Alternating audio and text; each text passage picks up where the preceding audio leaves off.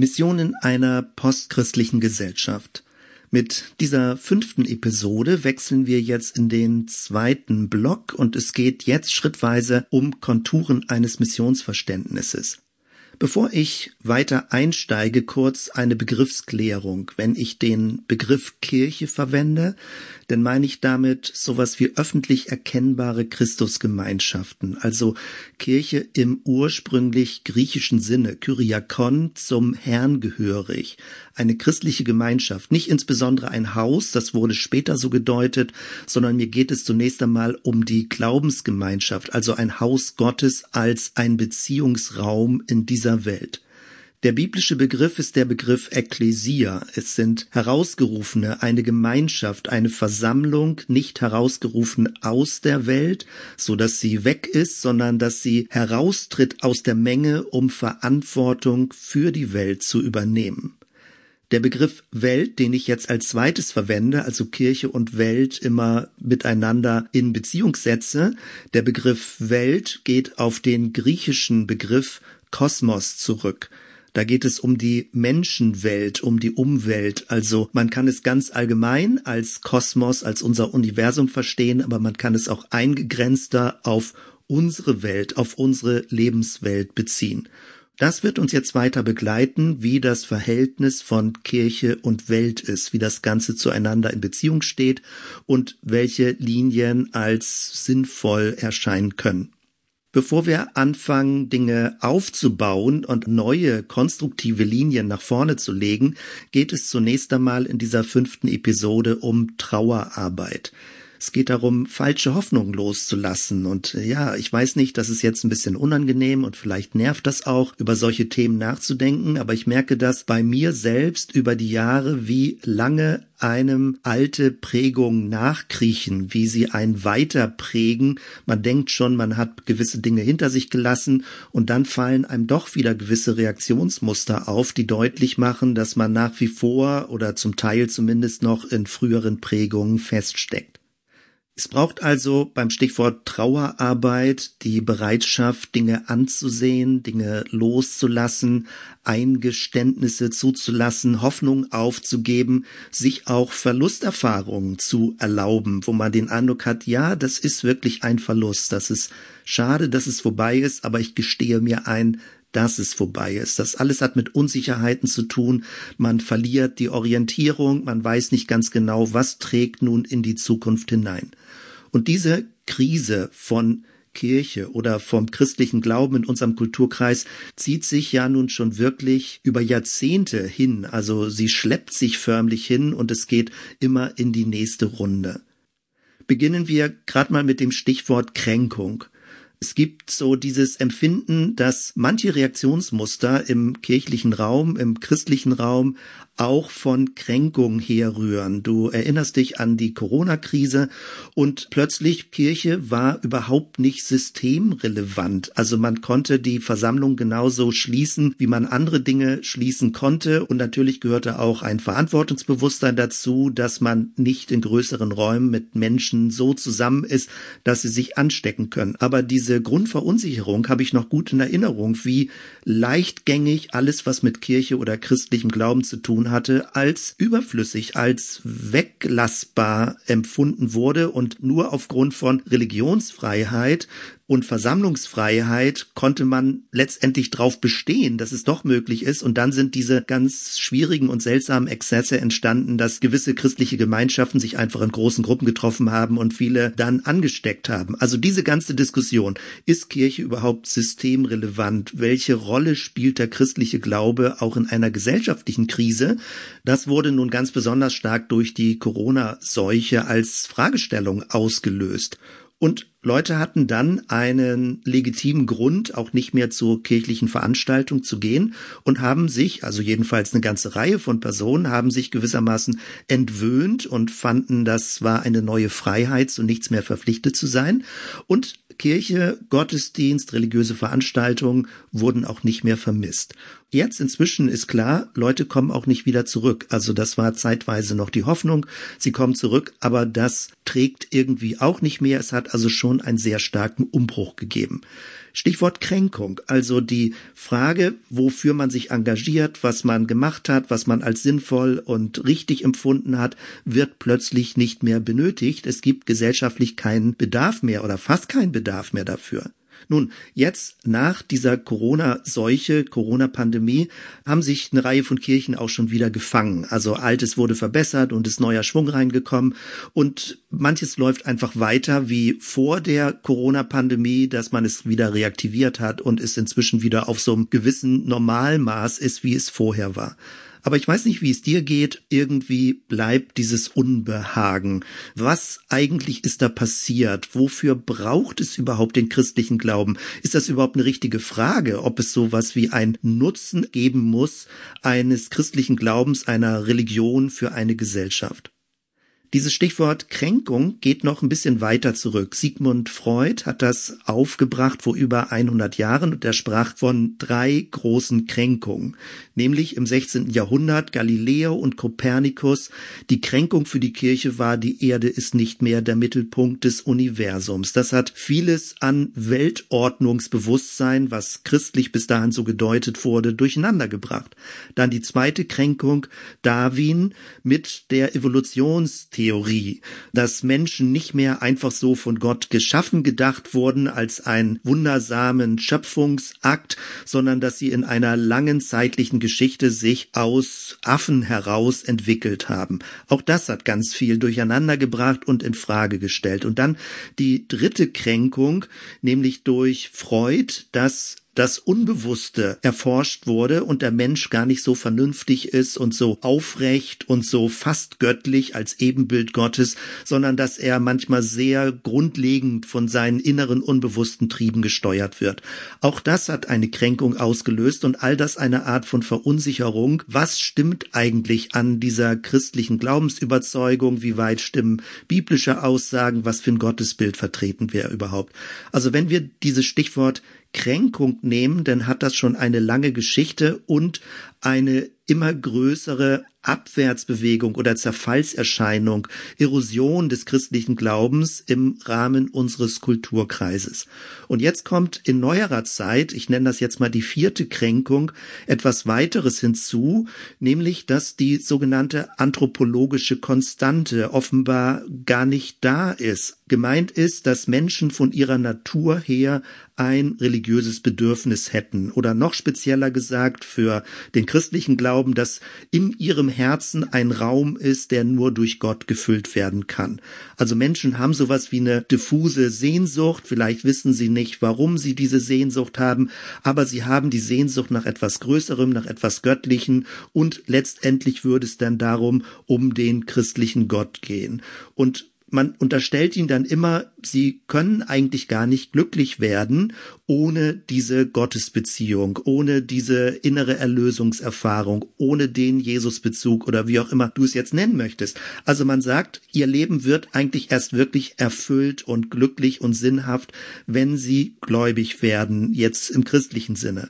Und die neue und verunsichernde Erfahrung ist, dass Menschen sehr wohl ohne Glauben glücklich sein können. Sie vermissen nichts, sie haben nicht den Eindruck, dass sie irgendwie religiös sein müssten, sie sind nicht super spirituell, sind auch nicht grundsätzlich ablehnend. Es gibt offenbar nicht diese anthropologische Konstante, dass man immer selbstverständlich davon ausgehen kann, wenn man mit einem anderen Menschen in Kontakt kommt und mit ihm spricht, würde irgendwo in der tiefsten Tiefe seines Herzens eine Sehnsucht sein, die man dann irgendwie adressieren kann.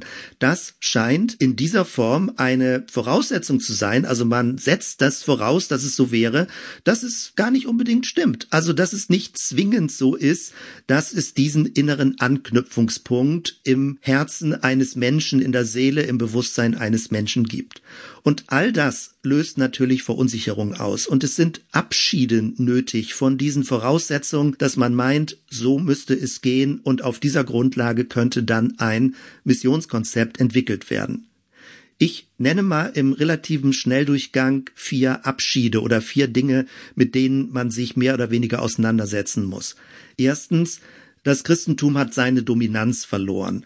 Also ich habe am Anfang davon gesprochen, eine postchristliche Gesellschaft. Vielleicht müssen wir eher davon reden, eine postchristentümliche Gesellschaft. Also es geht darum, dass das Christentum, wie es in einer starken Form mal im Mittelalter war, über die Jahrhunderte immer schwächer geworden ist oder ein Teilbereich der Gesellschaft geworden ist und diese ursprüngliche Dominanz nicht mehr da ist. Das ist ja offenkundig, das sehen alle Leute, die irgendwie ein bisschen Geschichtsbewusstsein oder Geschichtswissen mitbringen. Die Frage ist also danach nach Dominanz, wie gehen wir um mit Macht, mit Einfluss, mit Deutungshoheit? Also erwarten wir, dass die christliche Religion in der Gesellschaft Macht, Einfluss und eine Deutungskraft hat für das Ganze. Das ist ja immer der Anspruch, der da dahinter steckt. Gesagt wird, das ist das konstantinische Christentum, was sich im Rückzug befindet oder was zerfällt, was erodiert, was letztendlich keine Tragkraft mehr hat. Also eine Art von Christentum, was sich in Kombination mit der Staatsmacht versteht. Stefan Paas sagt dazu sehr kurz und deutlich, dieser Traum ist ausgeträumt. Es wird keine Überlegenheit mehr geben. Es wird diese Dominanz auf kurz oder lang gar nicht mehr geben. Noch gibt es Privilegien des christlichen Glaubens, aber die werden auch immer weiter zurückgefahren in unserer Gesellschaft. Es gibt nicht mehr diese Selbstverständlichkeit, dass es sinnvoll ist, dass es gut ist, Christ zu sein, seine Kinder christlich zu erziehen oder sie taufen zu lassen oder wie auch immer. Wobei wir von der täuferischen Tradition immer betonen, es ist wichtig, dass ein Mensch das eigenständig entscheidet und nicht die Eltern für ihn tun. Aber all das wird, egal in welchen Varianten, immer mehr zur Minderheit, diese Ansichten, wie ich sie gerade beschrieben habe. Und es bietet auch überhaupt keine gesellschaftlichen Vorteile mehr, wenn man zur Kirche gehört. Das mag vielleicht noch so sein in dörflichen Kulturen, aber in einer Stadtkultur ist das schon lange nicht mehr so, sondern man hat eher das Gefühl, man behindert sich selbst damit, wenn man irgendwie zu einer Kirche gehört und den Sonntagmorgen damit blockiert und nicht Sport machen kann oder mit dem Hund ausgehen kann oder was auch immer. Dazu kommt die Dominanz verloren, dazu kommt, dass es andere Religionen gibt mit anderen Angeboten und der christliche Glaube nur noch einer von vielen ist. Dazu kommt auch, und ich habe vor kurzem mal eine Liste von antiquarischen Büchern mir schicken lassen, wo es um Zukunft geht, also Zukunftsplanung. Manche Bücher auch noch relativ neu, aber trotzdem schon antiquarisch zu bekommen. Und auffällig ist, dass Kirche gar nicht erwähnt wird, wenn es um die Frage geht, wie könnte die gesellschaftliche Zukunft aussehen. Also Kirche noch nicht mal als aktiver Mitspieler wahrgenommen wird oder zumindest von Kirche gar nicht erwartet wird, dass sie sinnvolle Beiträge leisten kann. Das ist schon ein bisschen verunsichernd. Also Stefan Paas verwendet das Bild. Es ist so, als wenn wir einen großen Dampfer in die Zukunft verpasst haben und noch am Steg stehen und dem nachtrauern und irgendwie den Anschluss verpasst haben. Also das ist natürlich ein komisches Gefühl und in dem Sinne wird dann auch Kirche, christliche Religion, institutionalisierte christliche Religion als tendenziell ein bisschen rückständig verstanden oder im besten Fall dann noch positiv konservativ gedeutet. Die Frage, die sich also mit diesem ersten Abschied verbindet, wie lebt sich der christliche Glaube als Minderheit ohne gesellschaftlichen Einfluss, als so deutliche Minderheit, dass ich gar nichts mehr einklagen kann, keine Rechte, keine Vorteile, keine Privilegien. Wie verändert das unser Glaubensverständnis? Würdest du dann aussteigen, wenn du sagst, na ja, wenn das so Minderheitending ist, wozu soll ich denn dabei sein? Eigentlich würde man denken, müssten die Freikirchen da gut Übung drin haben. Aber wenn Freikirchen auch kleiner werden, gibt es so eine Tendenz, dass sie sich so mickrig klein fühlen und dann auch immer so ein bisschen großkirchlicher auftreten wollen. Und das macht es manchmal, finde ich, auch so ein bisschen seltsam. Also sie halten die Kleinheit manchmal sehr schlecht aus. Wir werden uns später noch damit befassen, wie der erste Petrusbrief mit der Kleinheit, mit der Zerstreuung umgeht.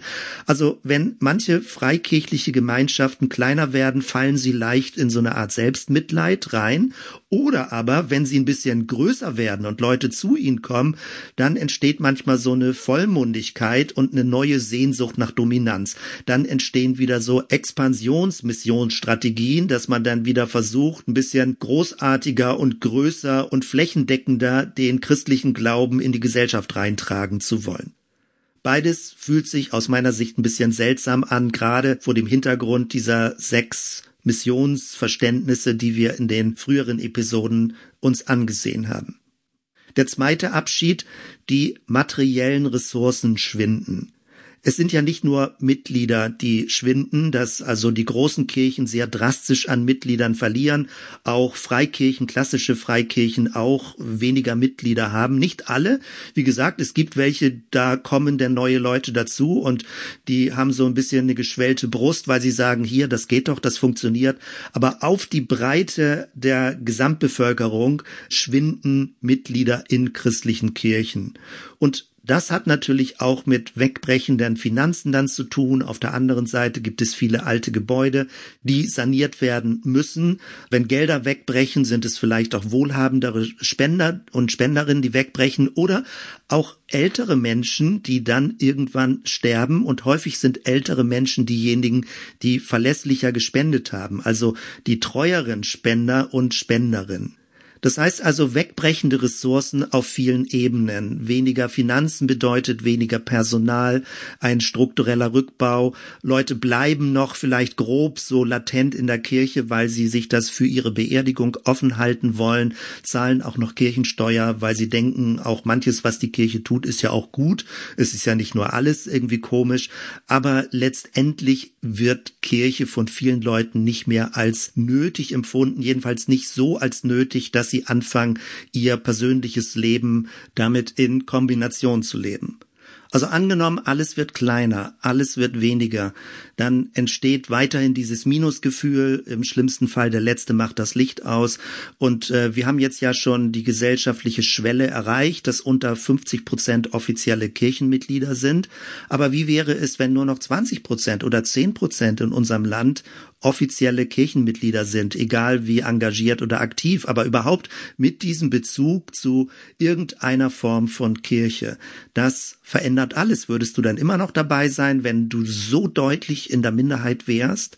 Die Frage also, die sich aus diesem Punkt ergibt, wie lebt eine christliche Gemeinschaft mit weniger Ressourcen, mit weniger Gebäude, vielleicht gar kein Gebäude, mit weniger Rücklagen, mit weniger Angestellten, vielleicht gar keine Angestellten, alles ehrenamtlich gemanagt, kleinere Gemeinschaften. Wie geht das? Diese ersten zwei Punkte, also der Verlust von jeglicher Art von Dominanz und auch das Verschwinden von Ressourcen, bezieht sich eher auf die Vergangenheit. Also in einer drastischen Form hätte man dann das Gefühl einer Konkursverwaltung. Auf jeden Fall ist es eine Tendenz, die sich vermutlich durch unsere Generation durchziehen wird und es auch nicht so schnell da eine mögliche Trendumkehr gibt. Die nächsten zwei Punkte beziehen sich eher auf die Zukunft, also Hoffnung im Sinne von, wird in dieser Generation, in der wir leben, nochmal die entscheidende Wende kommen.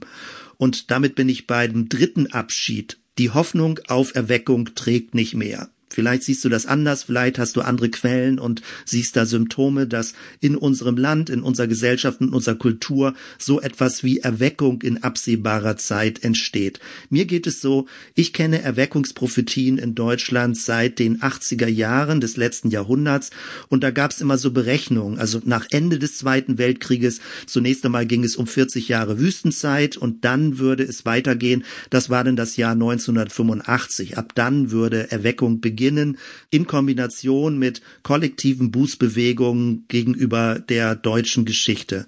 Und als sich das dann nicht alles weiter bestätigte, es gab schon Gemeindegründungen in den 90er Jahren, aber nicht in diesem Ausmaß, wie Leute das erhofft hatten, war das nächste Datum 70 Jahre nach Ende des Zweiten Weltkrieges, dann ist man bei 2015. Das bezieht sich dann auf die Jahre im Exil. Also 70 Jahre lang ist das Volk Israel wegen seiner Sünden ins Exil geführt worden und dann ist es wieder zurückgekommen. Und ich meine, jetzt sind wir auch schon fast zehn Jahre wieder später und so richtig erweckungsmäßig sieht es in unserem Land nach meinem Ermessen nicht aus. Andere sehen das vielleicht anders. Aber von dort her, mein Eindruck ist, es ist wichtig, sich davon zu verabschieden. Also die Hoffnung auf Erweckung trägt nicht mehr, denn ich komme da gleich zu, es macht einen blind für die Gegenwart, weil man immer hofft, weil man immer erwartet, weil man immer unzufrieden ist, weil man immer denkt, es müsste doch mehr kommen und man kann nicht das sehen, was schon da ist. Wenn wir über Hoffnung auf Erweckung sprechen, muss man auch immer darüber nachdenken, warum muss das eigentlich so wichtig sein? Warum ist das die Motivation, sich christlich zu engagieren? Es geht ja um Größe, um große Zahlen, um große Versammlungen, um eine Art von Rechristianisierung. Also das große, vollmächtige, wirksame ist so wichtig. Warum eigentlich? Nach der Säkularisierung haben Leute gesagt, es würde nicht immer weitergehen mit der Säkularisierung, sondern es gibt ein neues religiöses Zeitalter, also eine neue Spiritualität, die kommen wird. Und viele hatten auch gehofft, das würde Aufschwung für die christlichen Kirchen geben, aber man kann das so nicht erkennen. Ja, vielleicht gibt es eine gewisse Spiritualität, auch ökologisch häufig kombiniert, aber es kommt nichts in den organisierten Religionen an. Es ist eher sogar umgekehrt, dass Menschen, die früher irgendwo Mitglieder waren oder stärker angebunden waren in einer institutionalisierten Religion, dass sie ihren persönlichen Glauben jetzt auch durchaus ohne jegliche Form von Kirche leben können. Die Frage, die sich also hieraus ergibt, ist, wie leben wir christliche Gemeinschaften, ohne sie über diese Ankündigung einer großartigen Erweckung zu motivieren? Also etwas Großartiges wird kommen, immer so im Ausblick, dass da was geschehen wird und dass, wenn sich nur alle engagieren würden, wenn nur alle beten, wenn nur alle bereit wären, Einsatz zu zeigen, dann würde Gott kommen und würde wirken und es würde was ganz übergroßartiges dann passieren. Also wieso ist das immer so nötig, diese starke Betonung drauf zu legen, je nachdem, in welchem welchem Milieu du natürlich christlich unterwegs bist. Warum reicht es nicht aus, einfach nur im Kleinen Jesus treu zu sein? Warum ist das so unattraktiv? Warum muss man immer nach etwas Großartigem Ausschau halten, um motiviert zu bleiben? Und damit bin ich beim vierten Abschied. Ich nenne das Evangelisation als Methode ist fragwürdig geworden. Ich meine nicht, dass Evangelisation an sich Unsinn wäre, natürlich nicht. Selbstverständlich im Neuen Testament geht es darum, dass die gute Botschaft von Jesus verbreitet wird, öffentlich ausgesprochen wird und auch, dass Menschen zum Glauben kommen.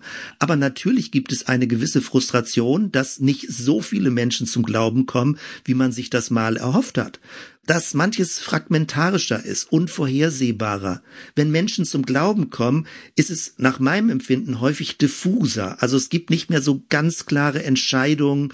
Es gibt nicht mehr vorher war es so und später war es so, sondern die Lebenswege sind irgendwie komplexer. Es gibt so viele Faktoren, die plötzlich doch eine Rolle spielen oder keine Rolle spielen. Also es gibt sehr verflochtene Gründe und vieles ist sehr geheimnisvoll, warum die eine Person den Zugang oder den Neuzugang zum christlichen Glauben findet und bei einer anderen Person, wo man schon längst gedacht hätte, der Groschen müsste doch fallen, also ich formuliere es mal so flapsig, passiert über Jahre gar nichts. Die Frage ist, wie gut kann man das eigentlich messen? Diese Bewegung zum Glauben hin, dass Menschen Zugang zum christlichen Glauben finden. Kann man das messen? Kann man das methodisieren? Kann man da Schritte machen? Kann man da Menschen anleiten, so zu evangelisieren? Ich bin so geprägt aus den 90er Jahren und habe vieles von den Instrumentarien sozusagen gelernt, wie man das machen könnte. Aber es fühlt sich aus meiner Sicht, jedenfalls in meiner Lebensgeschichte, nicht mehr so stimmig an. Denn häufig ist das so, dass Menschen wenn sie sowas wie eine Bekehrung erleben, es häufig eine Reaktivierung von früheren christlichen Bezügen ist. Ich habe das schon mal erwähnt. Also Leute haben Kinderstunden in einer Zeltmission gehabt oder waren im Konfirmandenunterricht oder hatten einen prägenden Jugendleiter oder Jugendleiterin und dann sind sie lange Jahre weg gewesen und später wird es dann plötzlich wieder aufgegriffen und reaktiviert. Das heißt, es gab ja immer noch Anknüpfungspunkte. Das, was wir also als Evangelisationsmethoden verstehen, ist häufig häufig eine Art von Reaktivierung von früheren Bezügen.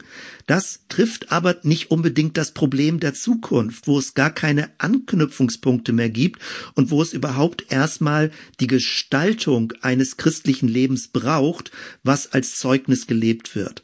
Bekehrung als Einzelentscheidung, als zählbare Einzelentscheidung, als methodisierbare Einzelentscheidung dokumentierbar, das gibt es und es gibt nach wie vor Leute, die darin unterwegs sind und damit auch gute Erfahrungen machen, aber es wird nicht so etwas wie eine Breitenwirkung sein, wie vielleicht manche Leute sich das erhoffen.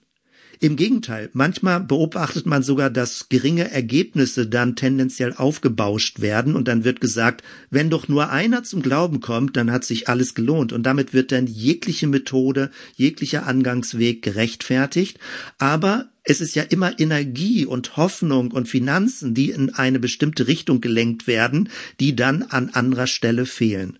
Und manchmal, ja, manchmal hat man auch das Gefühl, dass Dinge deswegen zählbar sein sollen, also Bekehrung zählbar sein sollen, damit Spendengelder generiert werden. Denn indem man sagt, hier das und das ist geschehen, kann man vorweisen, dass es Wirkung hat und das spornt Leute an, für etwas Konkretes zu spenden. Die Frage, die sich für mich daraus ergibt, ist, könnte es nicht auch gelingen, ein positives Jesuszeugnis zu leben, ohne dass wir frustriert sind, wenn es wenig Resonanz gibt? Also müssen wir immer die Erwartung einer großen Resonanz heraufbeschwören und dann danach Frustrationen ausleben, so ungefähr, dass bestimmte Dinge nicht so funktioniert haben, wie man sich das erhofft hat? Oder ist es nicht einfach nur gut, ein positives Jesuszeugnis zu leben, egal wie viel Resonanz ist? Wenn Resonanz da ist, umso besser. Wenn wenig Resonanz da ist, bleibe trotzdem treu auf dem Weg zu Jesus zu stehen und mit ihm unterwegs zu sein. Das heißt also vier Abschiede, keine Dominanz, weniger Ressourcen, Erweckungshoffnung trägt nicht mehr und auch diese Art von sehr starker Methodisierung von Evangelisation ist irgendwie fragwürdig geworden. Das sind alles irgendwie Abschiede, die man vielleicht nicht so richtig wahrhaben möchte. Rückwärtsorientiert ist so ein bisschen Phantomschmerz, man wünschte sich, es wäre wieder so wie früher oder nach vorne ausgerichtet werden denn Versprechungen gemacht, wenn wir nur entschlossen sind, wenn wir nur hingegeben genug sind, dann würden bestimmte Dinge wieder eintreten, die man sich erhofft. Mein Problem damit ist nicht, dass es nicht durchaus möglich sein kann, so etwas zu sagen oder zu machen. Mein Problem damit ist, dass man blind für die Gegenwart wird, dass man sich die Gegenwart immer anders wünscht, dass man es nicht aushält, dass wir es mit einer anderen gesellschaftlichen Situation zu tun haben, dass die Herausforderung, vor der wir stehen, viel größer ist, als man sich ausdenken kann. Also es lässt sich nicht mit ein paar Tricks, mit ein paar Kampagnen, mit ein paar Strategien lösen. Das kann alles gut sein, aber das Problem ist viel größer. Die Herausforderung ist viel größer. Und das kann man sich sehr schwer eingestehen. Trauerarbeit durchläuft hier verschiedene Phasen. Am Anfang leugnet man es, dann gibt es eine Zornphase, man, man will es nicht wahrhaben, man ist ärgerlich darüber. Dann verhandelt man und hofft, dass das irgendwie doch sich noch abwenden lässt und irgendwann akzeptiert man das. Aber es bedeutet nicht zwingend Resignation, etwas zu akzeptieren, sondern man stellt sich der konkreten Situation, wie man sie aktuell vorfindet. Wenn ich all das beschreibe, kann das natürlich so ein bisschen deprimierend sein. Man denkt, ach, das wäre doch schöner, wenn es anders wäre und gibt's da nicht ein bisschen was Leuchtendes am Horizont. Die Frage, die gestellt wird, auch jetzt entlang des Buches von Stefan Paas, ist, wo steckt Gott eigentlich in diesem Ganzen drin? Wie deuten wir das Geschehen? Ist das jetzt ein Gerichtshandeln Gottes, dass die Kirche zusammenbricht? Ist es eine Aufforderung, Buße zu tun? Müssen wir einfach nur uns gegenseitig anspornen und durchhalten? Was sollen wir daraus lernen? Kann man überhaupt was daraus lernen? Mein großer Punkt, den ich für mich daraus lerne aus diesen aktuellen Zeiten, Gott lässt sich nicht für unsere Zwecke instrumentalisieren. Also wenn ich Jesus folge, dann ist das nicht in erster Linie eine Kosten-Nutzen-Frage. Kann man eine machtvolle Kirche aufbauen und nicht so was Kleines, was Unscheinbares? Haben wir mehr Ressourcen? Werden wir gesegnet von Gott? Ist letztendlich Gott sowas wie ein Fruchtbarkeitsgott, der unser Leben materiell segnet? Oder finden wir Methoden, wie wir das Reich Gottes auch handhabbar machen können, methodisieren können, schrittweise bestimmte Dinge umsetzen kann? All das zerrinnt ein zwischen den Fingern. Irgendwie lässt sich Gott nicht für unsere menschlichen Zwecke instrumentalisieren. Also das religiöse Ego, vorher war es ein gottloses Ego, jetzt ist es ein religiöses Ego, kommt in so eine Verwirrung rein, weil Gott eben nicht für die eigenen Zwecke missbraucht werden kann. Und es fühlt sich dann so an, als wenn sich Gott unserem Zugriff entzieht. In der Bibel gibt es die Sprache, dass Gott manchmal als fern erlebt wird, als abgewandt erlebt wird. Also dass Gott nicht mehr so stark wirkt, wie man sich das so mit seinem religiösen Ego wünscht. Dinge scheinen wegzubrechen. Weniger Macht als Kirche, weniger Einfluss, weniger Wohlstand, weniger Besitz, weniger Ressourcen, weniger Erfolg. Auch nicht zwingend, dass man nun gesund wird durch den Glauben. Die einfachen Lösungen und die Rezepte funktionieren eben nicht mehr. Das verunsichert. Und das ist Also mir geht's so echt ein schwerer Abschied, weil man hat das Gefühl, man hat nichts mehr in der Hand. Jemand schreibt sogar davon, dass er sagt, es ist wie ein nackter Glaube. Es bleibt nur noch der Glaube in einer nackten Gestalt übrig. Möchte ich Jesus folgen? Möchte ich ihm vertrauen, ohne immer so auf persönliche Vorteile zu schielen, auch nicht als Kirche auf persönliche Vorteile zu schielen, wie kommen dadurch mehr Gottesdienstbesucher, werden dadurch mehr Leute sich bekehren, werden wir dadurch mehr Finanzen bekommen, können wir dadurch ein größeres Gebäude bauen und so weiter und so weiter, sondern dass man Jesus folgt ohne Kosten-Nutzen-Rechnung, einfach nur, weil man das Empfinden hat, das ist etwas was richtig ist, ohne diese plumpe Kosten-Nutzen-Rechnung, dass Jesus mein persönlicher Talisman ist, sondern dass ich hingezogen werde zu dieser Wahrheit, die von Jesus ausstrahlt. Auch wenn niemand anderes das genauso wahrnimmt wie ich und ich vielleicht der Einzige bin in meiner Umgebung, der diesen Weg geht. Mein Eindruck ist also, so würde ich es formulieren, wir sind in einer jahrelangen Phase, vielleicht jahrzehntelangen Phase, dass der christliche Glaube wieder elementarer und ehrlicher wird. Und durch die Corona-Pandemie ist das nochmal beschleunigt worden. Es wird elementarer und ehrlicher. Und dazu gehört, es gibt so eine gewisse Art von Entgiftung von religiösen Prägungen, also jegliche Art von kirchlichem Größenwahn, das ist vorbei, das ist albern. Jegliche Art von Allmachtsansprüchen, auch durch Gebete Allmachtsansprüche immer so auszudrücken, das ist vorbei. Jegliche Art von Überlegenheitsgefühlen, von Dominanzdenken. Nun, du würdest vielleicht sagen, ja, das stimmt doch alles gar nicht, das kommt doch alles gar nicht, aber es gibt ganz viele kleine sprachliche Formulierungen, die immer noch von dieser Überlegenheit des christlichen Glaubens ausgehen. Die andere Seite, elementarer und ehrlicher, bedeutet, dass wir nicht in Selbstmitleid verfallen. Also was soll das, dass man, wenn man kleiner wird, plötzlich wehleidiger wird, immer nur ein Minusgefühl, als würde gar nichts mehr da sein, man hat die Ressourcen nicht mehr, jetzt geht's nicht mehr, jetzt funktioniert's nicht mehr, man verkriecht sich langsam. Auch das ist ein unsinniger Weg und es ist nur die Gegenseite dieser Allmachtsvorstellung dann umgekehrt in diese Ohnmachtsvorstellung zu kippen. Die Frage ist also, wie können wir als kleinere beteiligungsoffene christliche Gemeinschaften positiv wirken? Wie können wir das, was in unserer Gesellschaft geschieht, so deuten, dass wir Gott als eine positive Energie darin wahrnehmen können und nicht nur das Ganze als Bedrohungsszenario sehen? Und beim Thema Deutung gehen wir wieder zurück in die Bibel. Und in der Regel gehen wir damit ins Alte Testament, in den ersten Teil der Bibel zurück. Und ich gehe das mal im Schnelldurchgang durch, wie verschiedene christliche Milieus verschiedene biblische Narrative, biblische Geschichtenerzählungen verwenden, um ihre Situation zu deuten. Erstens, es gibt die Schöpfungserzählung. Alles, was im Moment an Gender-Diskussion läuft, ist ein Rückbezug auf die Schöpfungserzählung als Deutung Mann und Frau, zwei Geschlechter, nur so und das Paradies und so müsste es sein, die Gottesbeziehung und so weiter. Und es wird übersehen, dass die Zeit nach vorne geht. Die Zeit hat eine Richtung. Das Paradies ist ein für alle Mal verloren. Das, was wir jetzt gesellschaftlich machen, ist nach vorne ausgerichtet und Daraus müssen sich Kriterien entwickeln. Das zweite, die Vätergeschichte. Es gibt manche christliche Milieus, die docken ganz stark bei Abraham an und insbesondere bei diesen Aussagen des materiellen Segens. Die Sternevision, Abraham guckt in den Himmel und es wird riesengroß, was er an Segen und an Nachfahren hat. Und dabei wird übersehen, dass im Neuen Testament Segen nicht unbedingt als materieller Erfolg dargestellt wird, sonst wäre Jesus ja als reicher König rumgelaufen, sondern Jesus war arm und hat das Wort Segen ganz anders definiert. Das wird häufig übersehen, dass man die alttestamentlichen Aussagen aus der Perspektive des Neuen Testamentes lesen muss.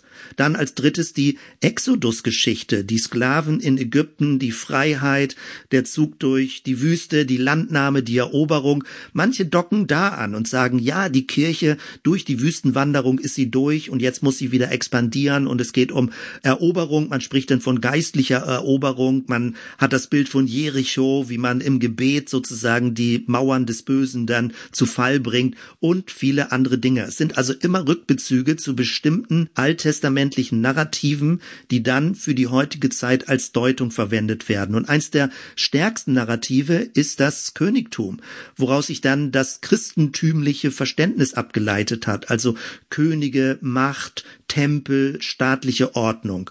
Und dann aber, und da nehmen so wenige Leute drauf Bezug, zerfällt dieses Königreich von David, von Salomo immer mehr, bis zum Schluss es so zerfällt, dass das Volk Israel durch Fremdmächte ins Exil geführt wurde und die Phase der Diaspora, also der Zerstreuung in andere Kulturkreise beginnt. Und das löste ein Trauma aus.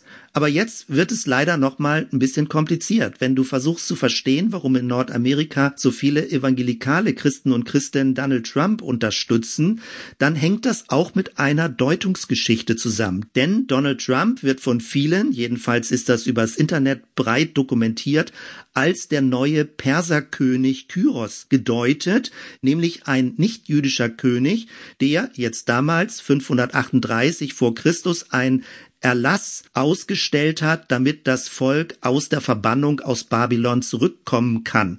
Und diese Hoffnungsgeschichte erklärt, warum viele Christen und Christinnen blind für die ganzen Vergehen von Donald Trump sind, weil sie sagen, naja, es war ja damals auch ein nicht-jüdischer König und wir halten vieles aus, aber Gott wirkt durch diese Person. Und damit hat man wieder die neue Variante einer Allmachtshoffnung, also übertragen in die heutige Zeit. Und man hat das Gefühl, Gefühl von einer Versklavung aus einer heidnischen Elite befreit zu werden. Es geht um einen Befreiungskampf auch von unten, wenn man das kombiniert mit dem Exodus und mit der Landnahme und verschiedene andere Dinge. Letztendlich ist es eine Sehnsucht nach einem ursprünglichen, starken, dominanten Christentum und man möchte zu diesem Normalzustand, wie er früher mal war, wieder zurückkommen und setzt alle Mittel, die man zur Verfügung hat, dafür ein.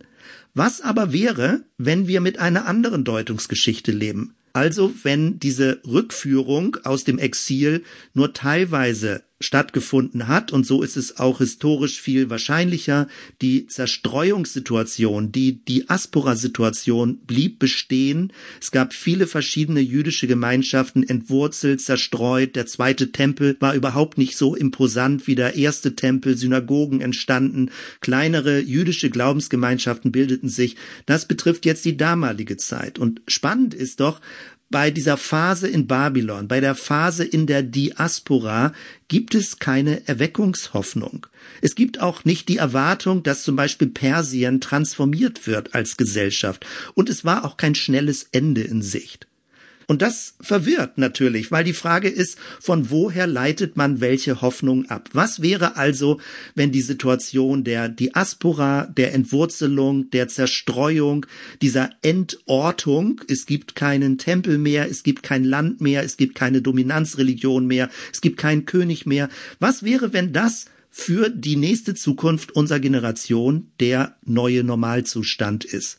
Das klingt jetzt nicht so imposant und nicht so großartig, aber das wäre auch eine biblische Erzählung, woraus wir Dinge lernen können und ableiten können. Und das super Spannende ist, dass in dieser Phase, wo das Volk dieses Zentrum des Tempels oder des Opferkultes oder auch des eigenen Landes verloren hat, dass es anfing, eine innere Transformation zu durchlaufen, nämlich, dass die jüdische Religion nicht mehr eine Religion im Raum, sondern in der Zeit ist. Also, dass sie eine Bewegung hat, weg von Raumsymbolen hin zu Zeit Praktiken. Es geht um Alltagspraktiken in der Zeit und die Identität wird nicht über Räume, also über ein Tempel, über ein Gebäude, über eine gewisse Priesterstatik, Priesterhierarchie hergestellt, sondern es ist eine Identität in Bewegung. Genau das versuche ich in dem Podcast Fluide Kirche in immer neuen Episoden zu erläutern, was das an Konsequenz bedeutet, dass eine Religion, auch jetzt der christliche Glaube, sich nicht vom räumlichen her definiert, sondern zeitlich definiert. Und an dieser Stelle können wir sehr viel von der jüdischen Praxis lernen und sie dann für unsere christlichen Kontexte übertragen. In der Bibel geht es dann eher um die Bücher Daniel oder Esther oder im Neuen Testament ist es dann der Petrusbrief. Damit bin ich beim Schluss. Wenn man also erst einmal sich auf diese Phase der Desillusionierung einlässt, wenn man sie aushält, auch den Schmerz, den Verlust, den Ärger, die Verwirrung, dann fängt an, neue Hoffnung zu wachsen. Gott wirkt inmitten dieses ganzen Geschehens, was wir auch kulturell aktuell in unserem Land erleben. Aber Es werden vermutlich kleinere, dynamischere Gemeinschaften sein. Vieles wird anders werden als das, was landläufig unter Kirche verstanden wird. Man braucht nicht zwingend ein Gebäude, man braucht nicht zwingend angestellte Priester oder Pastoren, obwohl das natürlich hilfreich ist, auch in meiner Situation, aber man braucht es nicht zwingend. Man braucht nicht zwingend so ein statisch raumorientiertes Denken, sondern man kann miteinander in der Zeit, im Fluss der Zeit miteinander auf dem Weg sein. Das ist spannend, das weiter zu denken und damit dann die Gestalt von Kirche, eine Art von dynamischer Gestalt von Kirche auch positiv, hoffnungsvoll und auch mit Neugierde in die Zukunft hinein sie zu entwickeln. Ja, bis hierhin, soweit erstmal. Wir hören uns dann bei der nächsten Episode. Bis dann.